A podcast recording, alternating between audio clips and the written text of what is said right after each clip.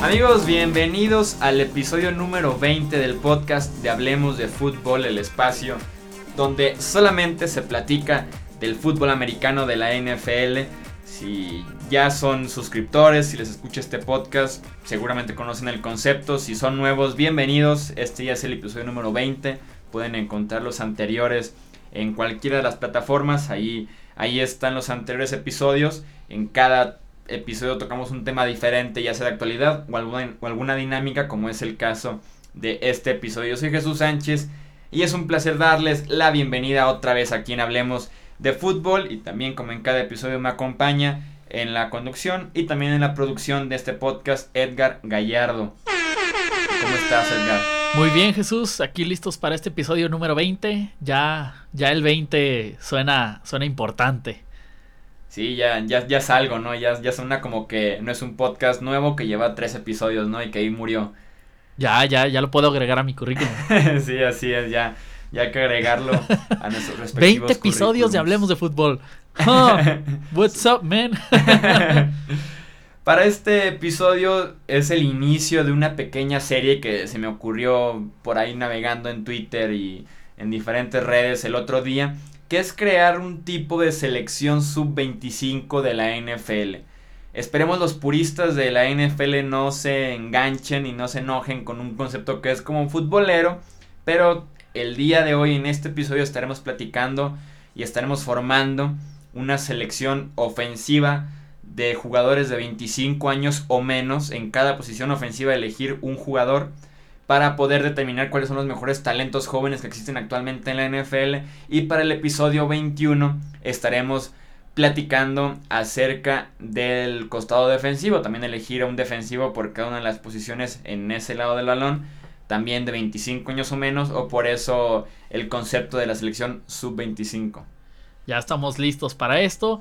Sabemos que, que hay mucho fan de, de esto, incluidos los, los Cleveland Browns. Pero al comisionado, que si nos está escuchando, que seguramente sí, porque es, es amigo de nosotros, ¿verdad? Sí, claro. entonces, es súper fan del podcast. Este, entonces les vamos, le decimos que esto es un ejercicio, que no se lo tome tan en serio, que, que tranquilo, él tranquilo. No, y que ahí está la idea del próximo Pro Bowl, en lugar de americana contra nacional o en lugar del fantasy de Dion Sanders contra Jerry Rice Selección veteranos, selección sub-25. Ahí tienes a los dos equipos del Pro Bowl. Fíjate que de hecho acabas de dar en un punto muy importante. A lo mejor esto es un, tema para un episodio. Y ya se va a convertir en critiquemos el Pro Bowl. Totalmente diferente del Pro Bowl. Pero la verdad es que, por ejemplo, si vemos el, equivalente, ¿no? En, en, otro deporte, por ejemplo, el All-Star de la NBA.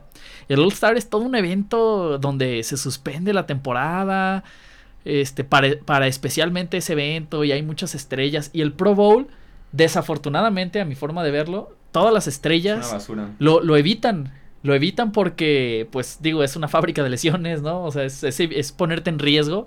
Y más siendo una semana, o ¿cuánto es? ¿Una semana antes del Super Bowl? ¿O cuánto? ¿O dos? ¿O sí, o sea, con jugadores que no van a participar en el Super Bowl, pero que ya son de vacaciones. Pero, exactamente, entonces nadie quiere participar y los que terminan participando, pues no es el talento que uno le gustaría ver. Entonces a lo mejor sería un ejercicio interesante en la NFL meter un una selección sub-25, ¿no? O algo así que es por lo general gente que quiere, este, que tiene su futuro por delante en la liga, ¿no? Sí, de que le puede todavía llamar la atención de alguna manera lo que se haga en el Pro Bowl, entonces podría ser aquí la siguiente idea millonaria de, la NFL, ¿no? Sí, luego hablaremos con el comisionado, un gran amigo y gran seguidor de Hablemos de Fútbol.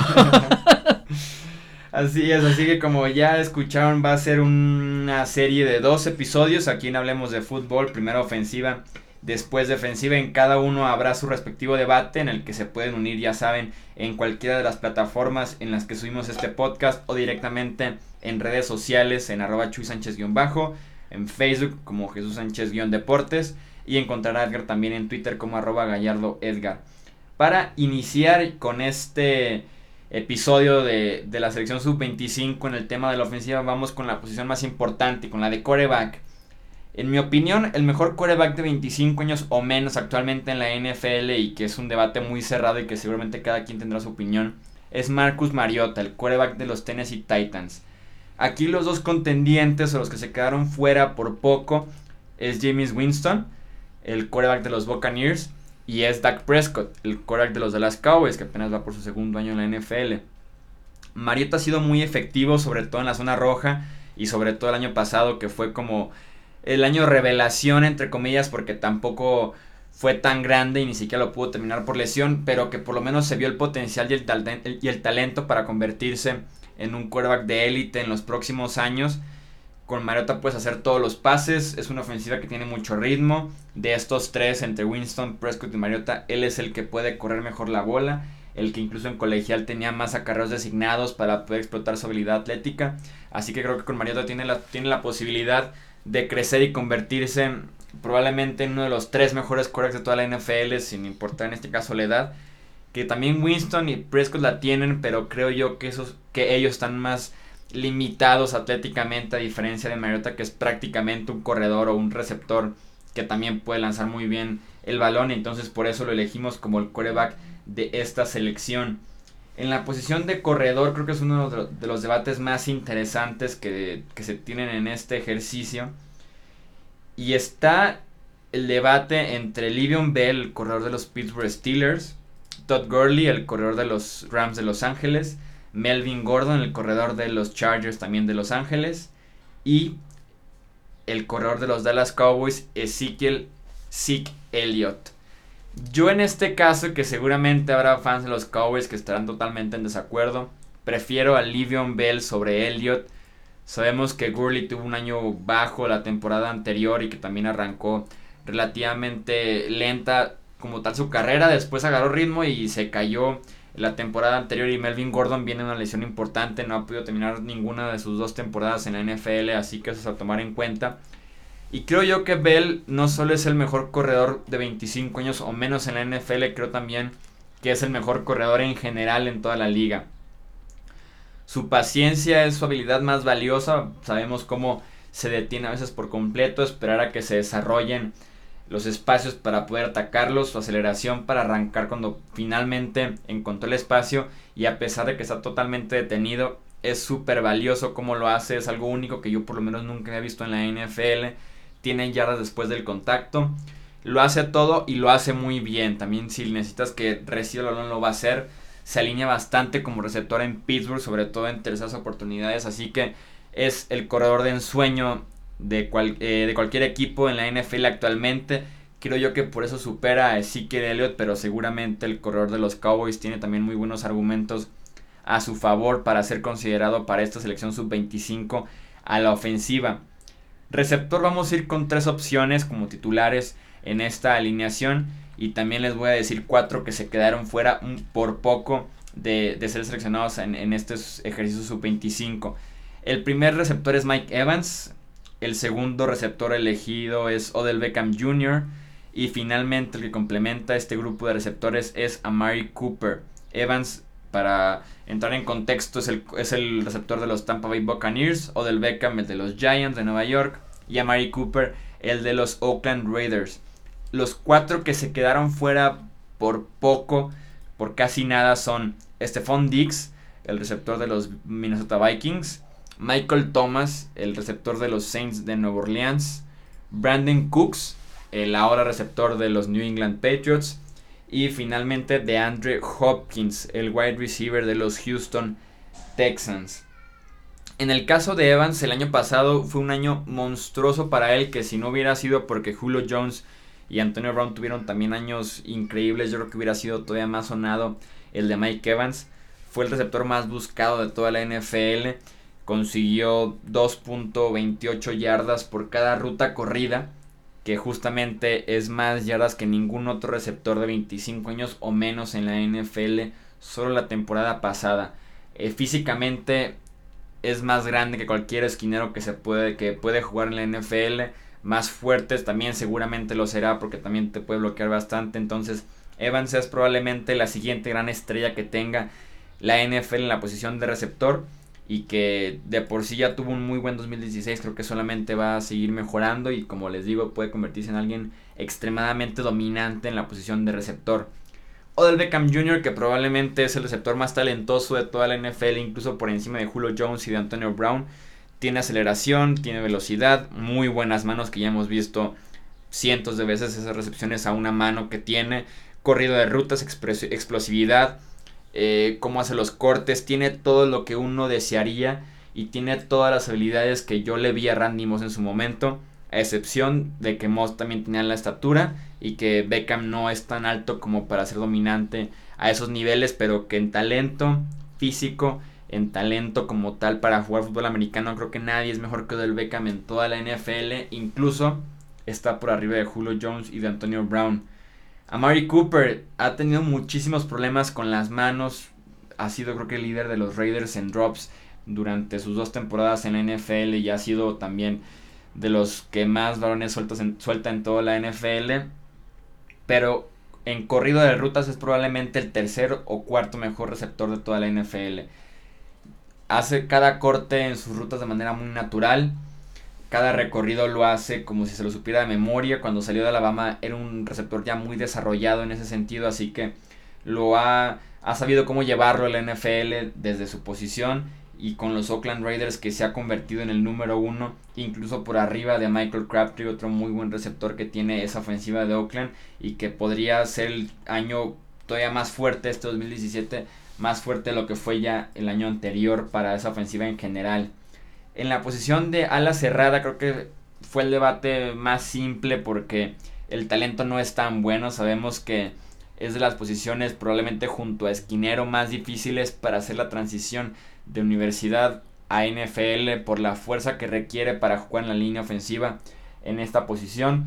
Porque en, la N porque en colegial un defensivo o es rápido o es fuerte y en la NFL son rápidos y fuertes. Entonces los Titans tienen ciertos problemas para poderse desarrollar y poderse traducir su habilidad atlética y talento en, ya en los emparrillados profesionales. Elegí a Hunter Henry, el ala cerrada de los Chargers de Los Ángeles, por encima de Eric Ebron, el ala cerrada de los Detroit Lions. Ebron fue primera ronda, Henry fue tomado en la segunda ronda apenas el año pasado, es novato, fue novato en 2016. Eh, en el caso de Henry sorprendió porque tenía a Antonio Gates en la misma posición, pero aprendió a convivir con él y aprendió a jugar con él al mismo tiempo en el campo, por lo mismo de que Henry se alineó bastante en el slot en su temporada de novato y esto le permitió medirse uno a uno con esquineros más bajitos que él y aprovechar un físico impresionante que lo que pasó a convertirse en uno de los alas cerradas más efectivos en la zona roja apenas en su temporada de novato. La línea ofensiva, los tackles serán Ronnie Stanley, el tackle izquierdo de los Baltimore Ravens, y Jack Conklin, el tackle derecho de los Tennessee Titans. Los que se quedaron afuera fueron Taylor Decker, el compañero del mismo Conklin en Tennessee, y David Bakhtiari, el tackle izquierdo de los Green Bay Packers, que ha tenido muchas lesiones últimamente y por eso no lo pude considerar para esta selección sub-25. Ambos, tanto Stanley como Conklin, fueron novatos la temporada pasada, lo cual incluso es todavía más digno de destacar. En el caso de Conklin, estaba leyendo en la página esta de Pro Football Focus, donde evalúan cada snap que tiene cada jugador en la NFL durante toda la temporada. Ha sido el tackle novato más destacado en la historia de esta página, que es ya una década que han estado evaluando cada jugador, cada jugada, cada partido. Conklin fue el tackle más mejor evaluado por esta página Pro Football Focus. Sí le ayudó bastante el sistema porque es una línea ofensiva muy buena que también ganó por sistema, que le ayudaron casi todas las jugadas de pass protection no era uno contra uno, sí tenía cierta ayuda del corredor, de la ala cerrada, del guardia, pero aún así fue muy destacado lo que hizo. Y en el caso de Stanley, también como tackle izquierdo no tuvo tan buen inicio, pero cerró extremadamente bien la temporada. En las últimas cinco semanas permitió solamente una captura de coreback. Hacerlo como tackle izquierdo novato es de verdad un reto muy grande. Y Stanley lo logró con los Baltimore Ravens, que de por sí ya tenían fama de muy buenos dineros ofensivos. Con Stanley encontraron otro excelente. En el interior de la línea ofensiva tenemos en las posiciones de guardia a Joel Bitonio, el offensive guard de los Cleveland Browns y Ali Marpet, el offensive guard de los Tampa Bay Buccaneers. Quien se quedó afuera fue Trey Turner, el offensive guard de las Panteras de Carolina. Marpet permitió apenas dos capturas de coreback y se consolidó también en el ataque terrestre, que también eran ciertas dudas que provocaba este jugador. Y en el caso de Bitonio se convirtió en el segundo mejor de la posición, solamente detrás, en mi opinión, de Zach Martin, el guardia de los Dallas Cowboys. Eh, en el caso de Bitonio sabemos que en esta agencia libre firmó un contrato extremadamente grande saliéndose de, los Bengals para ir a los Cleveland Browns y que, y que seguramente ya aseguró su futuro con este contrato que me parece que fueron más de, de 70 millones de dólares. Así que tenemos aquí una pareja muy joven y de verdad muy buena en la posición de guardia. Y por último, en la de centro está Cody Whitehair, el centro de los Chicago Bears, que superó en este caso a David Andrews, el centro de los New England Patriots, y a Ryan Kelly, el centro de los Indianapolis Colts. El caso de Whitehair fue muy sonado porque fue tomado en la segunda ronda por los Chicago Bears. Pero a pesar de eso y de que inició como novato desde la semana 1 y que se necesitó tanto por el talento que no tenían los Bears en la línea ofensiva como por la necesidad de las lesiones y de todo lo demás, fue top 5 en pase y fue top 5 en acarreos. O sea, fue de los mejores 5 centros en toda la NFL en cualquier instancia y en cualquier nivel del juego, cualquier jugada, fuera pase o fuera carreo. Cody White fue de los mejores 5 centros de toda la NFL sin importar en este caso la edad. Estamos hablando de una verdadera y de una real joya que se encontraron los Chicago Bears apenas en la segunda ronda del draft y que junto a Long ya forma de las mejores parejas de centro guardia o de centro tackle en toda la NFL porque el trabajo que hizo Whitehair con los Chicago Bears el año pasado que no fue tan sonado por lo mismo de que fueron los Bears y que no hicieron tanto ruido en general en toda la temporada fue bastante bastante bueno lo que hizo Whitehair como novato en el centro de la línea ofensiva una de las posiciones más difíciles de jugar en toda la NFL sin importar si es ofensiva o defensiva. Únanse al debate de esta selección sub-25 en cualquiera de las plataformas en las que subimos esta este episodio de Hablemos de Fútbol. En YouTube es mucho más sencillo comentar, también ahí está la posibilidad. O directamente en redes sociales, en arroba Chuy Sánchez-bajo en Twitter. O en Facebook como Jesús Sánchez-deportes. Creo yo que sobre todo en la posición de quarterback y de running back es donde podría haber más debate si realmente Marcus Mariota es mejor o tiene más proyección que James Winston y que Dak Prescott. Y en el caso de running back, si Livion Bell es mejor que Zeke Elliott, que Todd Gurley y que Melvin Gordon. Va a ser un debate bastante bueno y ahí espero leer todas sus opiniones acerca de esta selección sub-25. Y recuerden esperar en la próxima edición de Hablemos de Fútbol, en el episodio 21, la selección defensiva también con este mismo criterio de 25 años o menos. Edgar, ¿dónde pueden escuchar este episodio de Hablemos de Fútbol? Este episodio, como todos los episodios, lo pueden escuchar en iTunes, TuneIn, iVox, Stitcher, Podbean, SoundCloud y YouTube. Así es, ahí están las opciones, son bastantes, así que no, no hay excusa para perderse un episodio de Hablemos de Fútbol, sobre todo esta miniserie que estamos haciendo de los mejores jugadores de 25 años o menos. Y también vienen dos series más a tomar en cuenta. La primera, que es la que les había comentado, es unos episodios de hacer un ranking de los mejores de cada posición, un top 5 que se me hace un buen número porque top 10 ya se me hace mucho, un top 5 de cada posición del NFL y veremos si podemos llegar a un top 50 al final o un top 25 por ejemplo, eh, como un debate de lo que se puede hacer en junio o julio que es muy lenta la NFL y también ahora que pasó ya agencia libre, pasó draft, vamos a evaluar cada uno de los rosters de los 32 equipos del NFL, darle una calificación del 1 al 5, o del 1 al 10, o de la A a la F. Cada uno de los rosters, irnos división por división para analizar cómo llegan los equipos en cuestión de talento a Training Camp y a pretemporada. Así que esperen esas dos series en los siguientes episodios de Hablemos de Fútbol. Yo soy Jesús Sánchez y nos escuchamos en el siguiente episodio donde estaremos hablando claramente de más fútbol americano. Hasta la próxima.